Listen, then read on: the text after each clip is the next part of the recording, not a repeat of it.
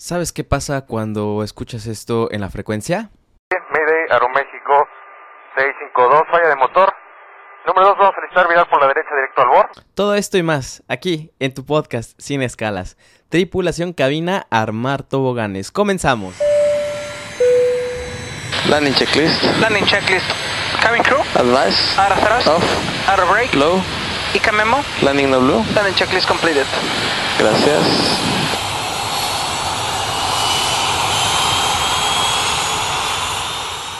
Tripulación cabina, como siempre es un gusto tenerlos aquí nuevamente. Muchas gracias por todo su apoyo. Ya por fin empecé a volar. Este es el primer eh, podcast que me he hecho después de volar. La verdad es que estoy cansado, pero quiero, ser, eh, quiero seguir estando constante con este proyecto. Les prometí 15 capítulos y este, si no me falla, es ya el capítulo 17, 18, no me acuerdo bien. Pero aquí estamos con ustedes, me encanta hablar con ustedes de aviación, me han demostrado muchísimo apoyo, se los agradezco todo este tiempo, ha sido muy, muy agradable estar eh, con ustedes platicando estos temas y saber y, y agradecerles que ustedes me han respondido de una manera muy, muy, muy buena. El día de hoy vamos a hablar sobre este incidente que hubo de Aeroméxico, el vuelo 652 de la Ciudad de México hacia, perdón, de Guadalajara a la Ciudad de México. Antes que nada,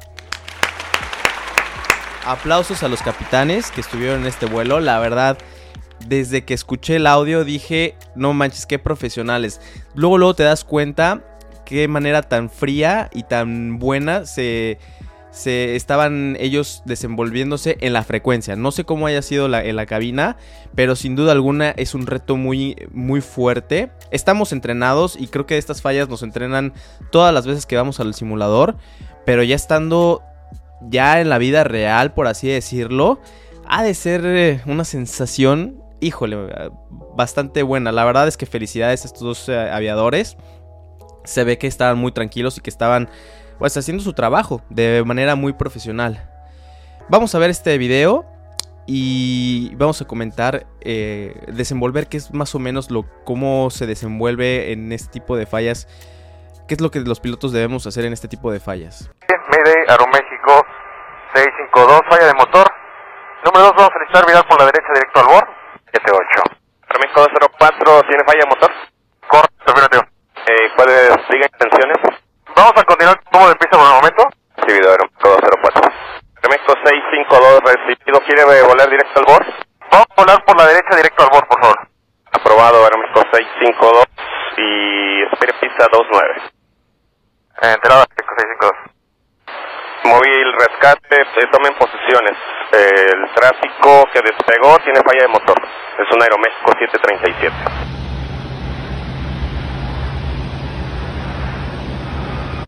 Y bueno, esto fue lo, lo que pasó. Al principio, eh, lo que tuvieron fue un, un fuego en el, motor, esto debido a una ingesta de aves. Y bueno, tripulación, este es el video. Al parecer tuvieron falla en uno de los motores, esto debido a que se hubo una ingesta en el motor de, de un ave o de varias aves.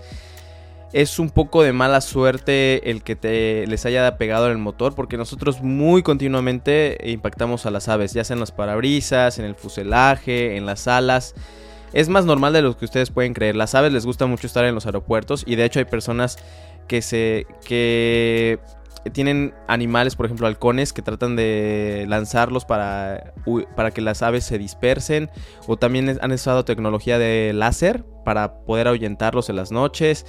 Entonces eh, siempre se busca como ahuyentar a las aves, sin embargo es algo que no es controlable. Y tampoco los pilotos pudieron haber hecho algo. No es como que tú estés, tú estás despegando, estás muy enfocado en los instrumentos, es una fase crítica de vuelo, para como estar como que buscando si hay aves o no y tratar de evitarlas, creo que sería un poco todavía más, más, eh, más peligroso. Debieron haber sido unas aves bastante grandes, una o varias aves, para poder, para que tuvieran fuego en el, en el motor, o sea, estuvo... La ingesta probablemente de esta ave fue que entró a la cámara de donde se mezcla el aire, la ignición y el combustible y entonces empezó a hacer fuego. El, el avión, obviamente cuando pasa esto, te van a aparecer una indicación que tienes el fuego. Y al parecer el, eh, ya no, cuando aterrizó este avión, ya no se le veía el fuego. Entonces muy probablemente el fuego nada más fue como cuando estaba eh, el, el cuerpo del ave, por así decirlo, dentro de la cámara de combustión. Y ya que salió, tal vez ya no, ya no hubo más fuego, se apagó, pero ya no tenías el motor. Ahora, tampoco, ya lo he hablado antes, un motor, el avión puede volar sin ningún problema. O sea, no te preocupes, pero ya es una situación urgente de regresar. Porque, ¿qué pasa si en el otro, eh, en el otro motor te falla? O sea, ya sería algo un poco ya más eh, delicado. Ya sin motores sí es un problema gravísimo. Pero bueno, es una muy mínima posibilidad que te llegue a pasar esto en vuelo. Ahora, escuchando esto, Mayday, Aeroméxico 652, falla de motor.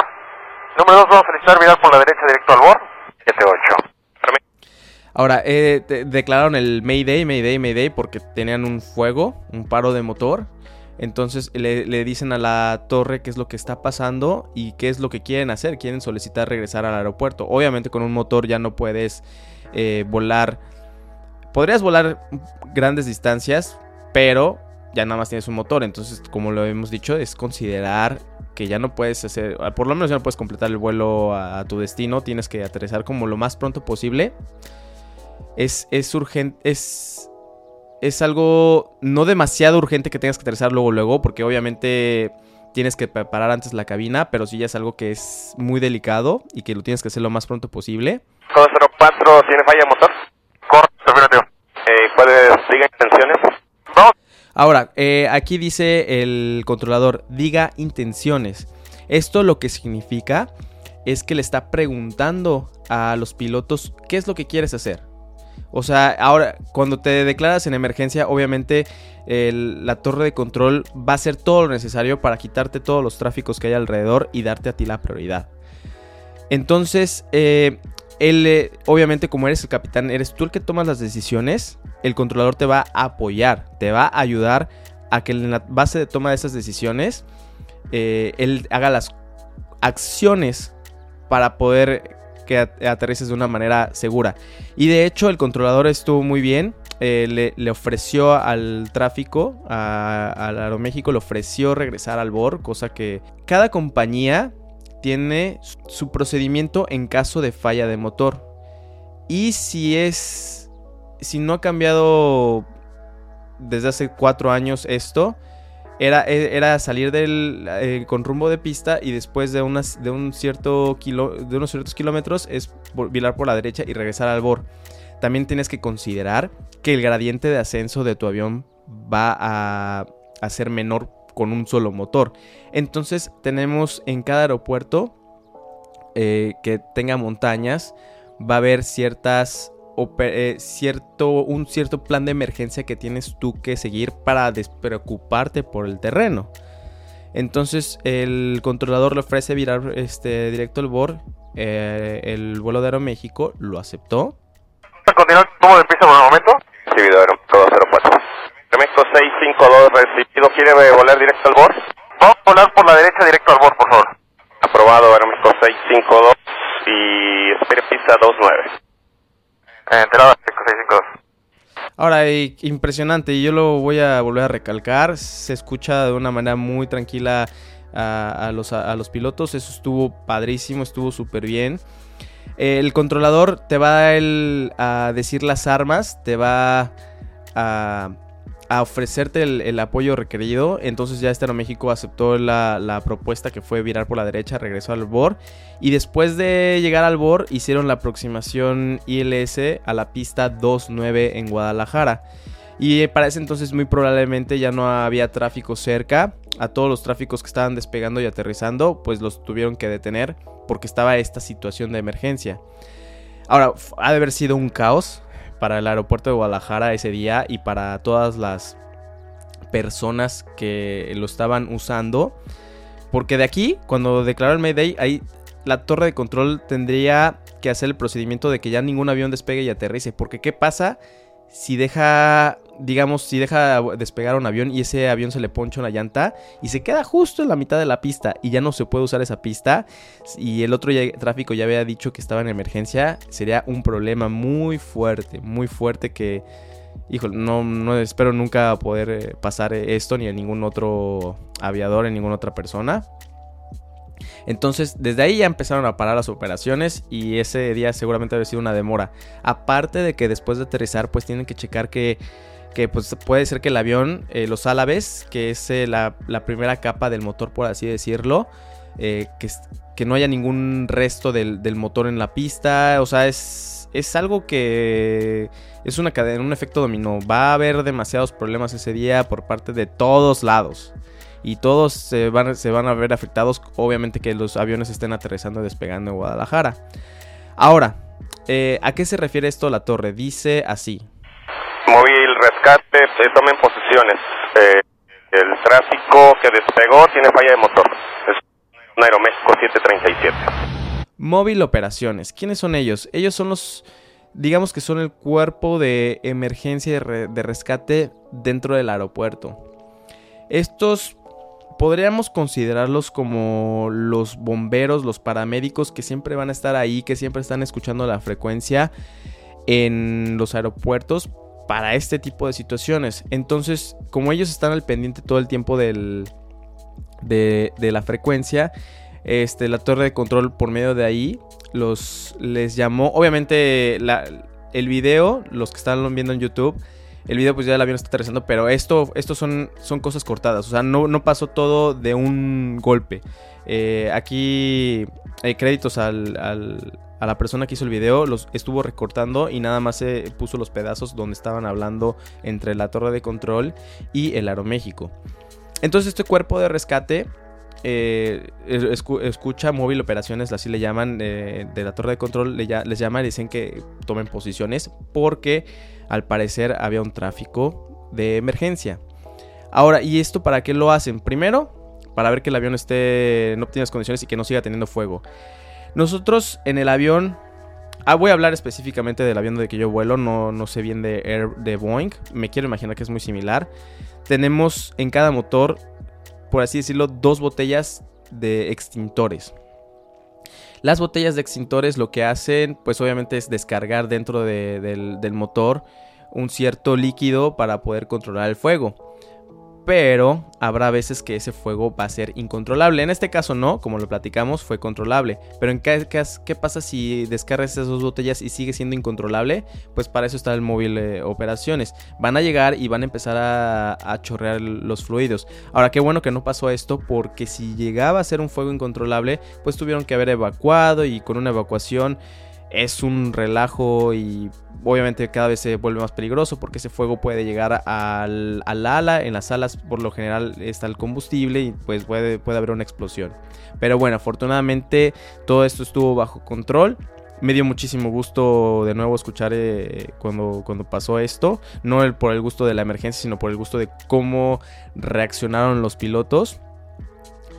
Y sobre todo hacerte saber que, que esto que es una enseñanza de, de- los pilotos de, de que tú si quieres ser piloto o si eres piloto tienes que tener unos nervios de acero. Y créame me, me quiero imaginar que ellos en ese momento traían eh, en el nudo en la garganta estaban muy estresados pero tienes que hacer tu trabajo. O sea esto es esto es eh, te enseña mucho la aviación en cómo dominar tus sentimientos porque obviamente eh, quiero suponer que traían miedo, tenías, tienes esa preocupación, ese sentimiento de que algo está pasando y tienes, a pesar de ese miedo, a pesar de ese sentimiento, tienes que continuar reaccionando. Es así como nos entrenan a los pilotos, es así como nosotros estamos eh, enfrentándonos al día a día con, con las fallas. Las cosas que no quieres ver como tú como piloto, las cosas más delicadas son fuego y son humo. Estas dos cuestiones son cuestiones muy delicadas dentro de la aviación porque se ha demostrado que en promedio un avión con humo o con fuego en el avión no dura más de 15 minutos en el aire. Entonces es una situación muy complicada que cuando, eh, cuando tú lo ves en la cabina y, se ve el fuego es cuando ahí se te caen los calzones hasta que ves que ya es controlable como que ya puedes uf, dar un suspiro. Pero son situaciones, yo creo que son de las, son esas dos situaciones las más delicadas de todos, porque si te llega a pasar otras cosas, pues todavía puedes volar el avión, todavía tienes, eh, no tienes tanto esa urgencia de aterrizar, pero cuando te pasa esto de, de- del fuego en el motor o algún humo dentro de la cabina o de la cabina pasajeros, ahí es cuando tienes que reaccionar y decir, vámonos. Por ejemplo, si este fuego hubiera sido incontrolable, hubieran tenido que regresar inmediatamente y hacer una aproximación lo más rápido posible, o sea, de no demorar nada. Pero como lo, lo dijimos, primero regresaron al, al borde de Guadalajara y después de ahí hicieron una aproximación LS de una manera muy segura y, efectiva.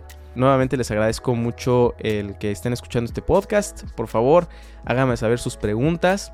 Yo con muchísimo gusto aquí se las eh, contesto. Y gracias nuevamente por el apoyo, tripulación. Tripulación cabina, desarmar toboganes.